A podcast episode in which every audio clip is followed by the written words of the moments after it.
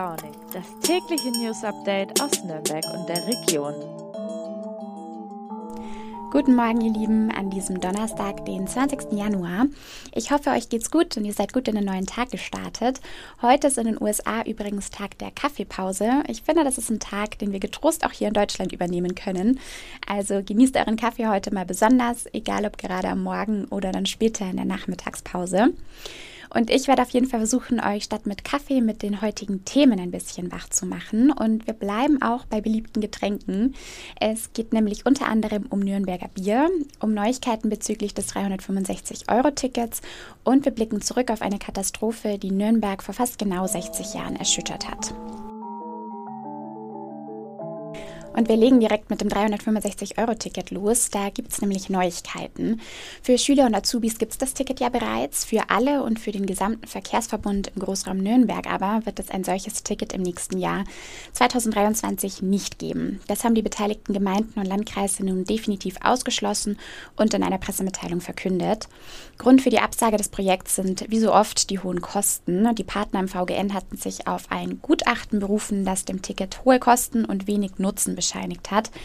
Man gewinnt wohl damit kaum zusätzliche Fahrgäste, sondern die, die bereits mit den Öffentlichen unterwegs sind, wechseln das Ticket und fahren dann zu einem verbilligten Preis.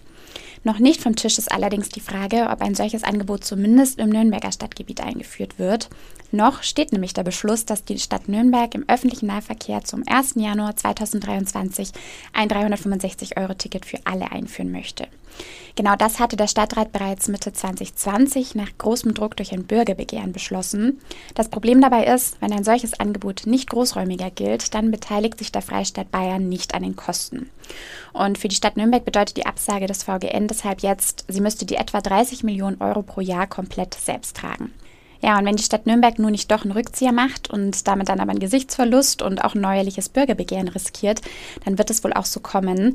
Falls die Stadt die Entscheidung nämlich kippen möchte, müsste erst einmal eine neuerliche Stadtratsentscheidung her. Ja, wie es in Nürnberg nun weitergeht mit dem Ticket, ist also noch unklar. Ein Gutachterbüro hat mittlerweile noch zwei weitere Modellvarianten getestet. Einmal für das Nürnberger Stadtgebiet und eine nur im Bereich der Preisstufe A.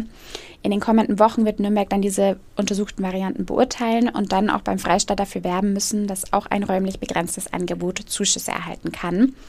Ja, und weil das Thema schon eine längere Vorgeschichte hat und auch ziemlich komplex ist, werde ich euch unten in den Show Notes mal die Früh- und Launig-Folgen verlinken, in denen das Ticket schon mal Thema war und auch dazu passende Artikel. Dann könnt ihr nämlich das bisherige und jetzt entschiedene nochmal nachlesen, wenn ihr mögt. Und wir halten euch natürlich auch hier bei Früh und Launig weiter auf dem Laufenden. Wie schon angekündigt, dreht sich eins unserer heutigen Themen um das Thema Bier. Wir Franken trinken ja gerne mal ein gutes Bier und wir haben ja auch einige davon zu bieten. Auch Nürnberg hat natürlich eine lange Brautradition und mein Kollege Timo Schickler aus der Lokalredaktion hat mal recherchiert, was genau im Nürnberger Bier eigentlich drin steckt, beziehungsweise wo die Zutaten herkommen. Hi, lieber Timo. In Nürnberg wird ja schon lange Bier gebraut, bereits seit Jahrhunderten. Aber woher erhalten die Brauereien eigentlich die Zutaten für ihr Bier? Hallo, liebe Katja. Also es ist so, Bier darf ja nur aus Hopfen, Malz, Hefe und Wasser bestehen. Das gibt das Reinheitsgebot vor. Und die einzige Zutat, die auch beim Nürnberger Bier tatsächlich aus der Stadt kommt, ist das Wasser. Denn das Wasser, das fließt direkt aus der Leitung. Ungefähr 4,5 Hektoliter braucht so ein Braumeister, um daraus ein Liter Bier zu machen. Aber nicht jeder nimmt das Nürnberger Wasser so, wie es ist, denn das Nürnberger Wasser ist sehr hart. Das heißt, es hat sehr viele Mineralstoffe. Das heißt, das ist für manche Biersorten gut, andere, wer zum Beispiel ein helles oder ein Pilz braucht, der muss das Wasser enthärten, damit ein bisschen Mineralien rausgehen, damit die anderen Mineralien wieder aufnehmen können. Aber es kommt trotzdem ursprünglich aus der Leitung. Okay, und es war vor 500 Jahren wahrscheinlich dann schon genauso, oder? Auch vor 500 Jahren ist das Wasser tatsächlich schon aus der Stadt gekommen. Und zwar ist es so, dass ganz viele Brauereien in Nürnberg eigene Trinkbrunnen auf dem Gelände hatten. So ganz sauber war das Wasser allerdings nicht, weil oftmals war der Trinkbrunnen direkt neben der Latrine und weil ja in Nürnberg es sehr viel Sandstein gibt und der auch sehr porös ist, hm, ist halt doch ein bisschen was da auch rüber in den Trinkbrunnen geflossen. Aber das Bier war am Ende trotzdem noch sehr viel gesünder und äh, weniger, mit weniger Keimen als das Wasser selber. Das heißt also, Bier war damals sogar gesünder als Wasser. Aber wie kam es denn dazu, dass Nürnberg 1858 dann quasi über Nacht zur Hopfenhochburg wurde? Und wo kommt der Hopfen in Nürnbergs Bieren heute her? Das Spannende ist ja, dass in Nürnberg überhaupt kein Hopfen angebaut wird und trotzdem war es Mekka für Hopfen. Und zwar, weil es in ganz Bayern ein Schwefelverbot für den Hopfen gab. Das heißt, äh, damit konnte man den Hopfen länger haltbar machen. Aber weil das so ein bisschen äh, schlecht gerochen hat und so auch für sauren Regen gesorgt hat, hat man es eben unterlassen, es zu schwefeln. Es war verboten. Und als erstes wurde dieses Verbot aber in Mittelfranken aufgehoben. Und über Nacht haben sich dann in Nürnberg lauter Hopfenhändler angesiedelt, weil hier konnten sie eben länger haltbaren Hopfen unter die Leute bringen. Und so war Nürnberg plötzlich Hopfenhochburg. Obwohl, wie gesagt, hier gar kein Hopfen wächst, sondern in Spalt oder in der Hallertau oder in Hersbruck, in der Hersbrucker Schweiz. Und so ist es auch bis heute, dass der äh, Hopfen tatsächlich dort herkommt fürs Nürnberger Bier. Aber noch heute sitzt der Weltmarktführer in Sachen Hopfen in der Stadt und zwar in Mögeldorf. Das ist die Firma Bad Haas Group. Okay, und wie sieht es beim Malz aus? Beim Malz ist es tatsächlich genauso. Die Gerste dafür kommt auch aus der Umgebung, wächst in der Region äh, und nicht in der Stadt. In der Stadt haben wir nur ein, vor allem ein großes Anbaugebiet und das ist das Knoblauchsland und das ähm, Knoblauchsland wurde schon immer hauptsächlich Gemüse angebaut. Das hat sich von früher bis heute nicht geändert. Vielen Dank dir, Timo. Timo hat uns jetzt schon ein bisschen mit in Nürnbergs Vergangenheit genommen und auch beim nächsten Thema blicken wir in der Zeit zurück.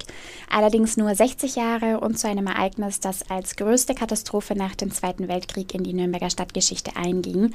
Und zwar geht es um den Brand im Ringkaufhaus, der sich in dieser Woche zum 60. Mal gejährt hat. Mein Kollege Marco Puschner weiß, was damals genau passiert ist. Hallo lieber Marco. Ziemlich genau 60 Jahre ist die Brandkatastrophe im Nürnberger Ringkaufhaus jetzt her.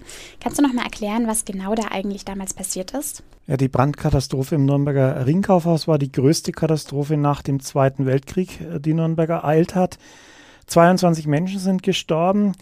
Der Name Ringkaufhaus täuscht ein bisschen, weil das Kaufhaus damals schon gar kein Kaufhaus mehr war. Das wurde 1956 geschlossen, dieses Kaufhaus am Ring. Aber es wurde noch von der Kaufhof AG als Lager genutzt und dieses Lager hat Feuer gefangen, vermutlich durch eine weggeworfene Zigarettenkippe. Das konnte nie so ganz geklärt werden, aber das war wahrscheinlich der Grund. Und von den 53 Menschen, die sich damals in diesem Lager zum Zeitpunkt des Brandes befunden haben, sind in der Tat 22 gestorben und 27 sehr schwer verletzt worden. Okay, und unter diesen Todesopfern befand sich ja auch Norbert Mletzko. Er ist der Vater des heutigen grünen Fraktionsvorsitzenden im Nürnberger Rathaus, nämlich Achim Letzko. Du hast ja mit ihm und seiner Mutter gesprochen. Was haben sie dir denn über diesen Schicksalsschlag erzählt? Es war natürlich eine furchtbare Katastrophe für die Familie. Die Mutter hatte zwei kleine Kinder. Achim war damals vier und äh, seine Schwester ist 1960 geboren. Und seine Mutter, die war damals auch schon wieder schwanger mit dem dritten Kind, wusste das aber noch nicht. Und das besonders Tragische ist auch, dass Norbert Mletzko hätte sein Büro gar nicht in diesem Lager gehabt. Der hatte kurz vorher einen Vertrag bei der Kaufhof AG unterschrieben. Er wäre für die Auslandskorrespondenz zuständig gewesen, weil er ein sehr sprachbegabter Mensch war. Er konnte sieben Sprachen und er hätte eigentlich im Verkaufshaus des Kaufhofs sein Büro gehabt. Das war aber noch nicht fertig und deswegen nur war er in diesem äh, Ringkaufhaus und das ist natürlich fatal. Und er muss wohl wenige Tage vor dem Unglück noch zu seiner Frau gesagt haben, wenn da mal was passiert, äh, kommt keiner raus, weil dieses Haus wohl so furchtbar zugestellt war mit Waren. Und er hat damit quasi die Katastrophe ein bisschen vorweggenommen. Und ja, und danach stand dann die Mutter mit drei kleinen Kindern da. Es ist wirklich eine super schwierige Situation und irgendwie auch nochmal besonders tragisch, dass Norbert Betzko das im Vorfeld schon angemerkt hat, dass das Lager so vollgestellt ist und schon die Befürchtung hatte, dass es im Notfall eben wirklich verhängnisvoll werden könnte. Das war dann wahrscheinlich auch genau der Grund, warum so viele Menschen nicht rechtzeitig aus dem Gebäude kamen und deshalb sterben mussten, oder? Oder was hat da noch dazu geführt? Das Haus war wohl wirklich mit Waren vollgestellt und begonnen hat der Brand wohl im Papierlager, wegen, vermutlich wegen dieser Kippe, wie gesagt, wurde nie ganz geklärt.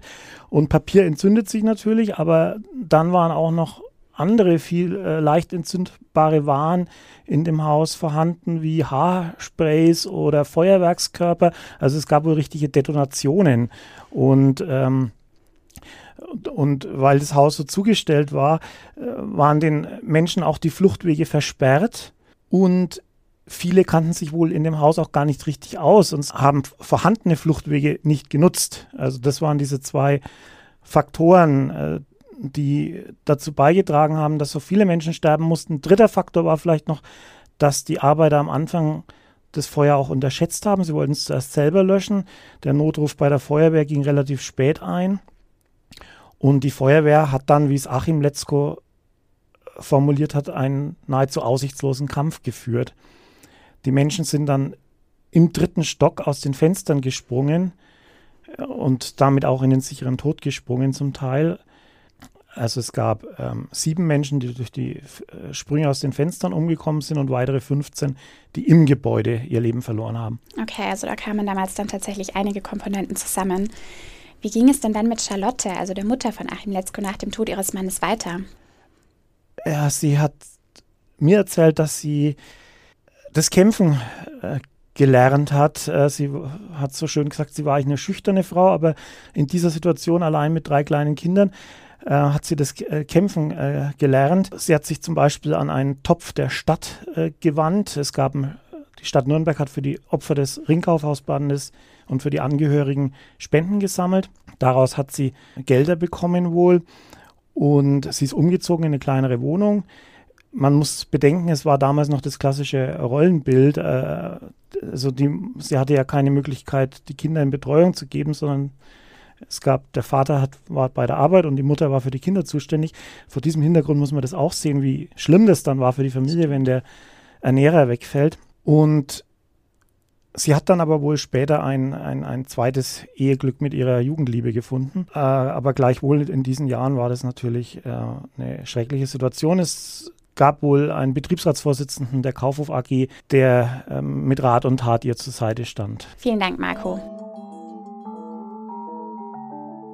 Ja, und damit verabschiede ich mich auch schon wieder für die Donnerstagsfolge von euch. Ich wünsche euch einen schönen Tag und ich würde mich sehr freuen, wenn ihr morgen wieder reinhört. Da gibt es nämlich mal wieder eine Themenfolge für euch und zwar zu den Olympischen Winterspielen und mit einem sehr spannenden Gast. Also seid gespannt, macht's gut und bis morgen.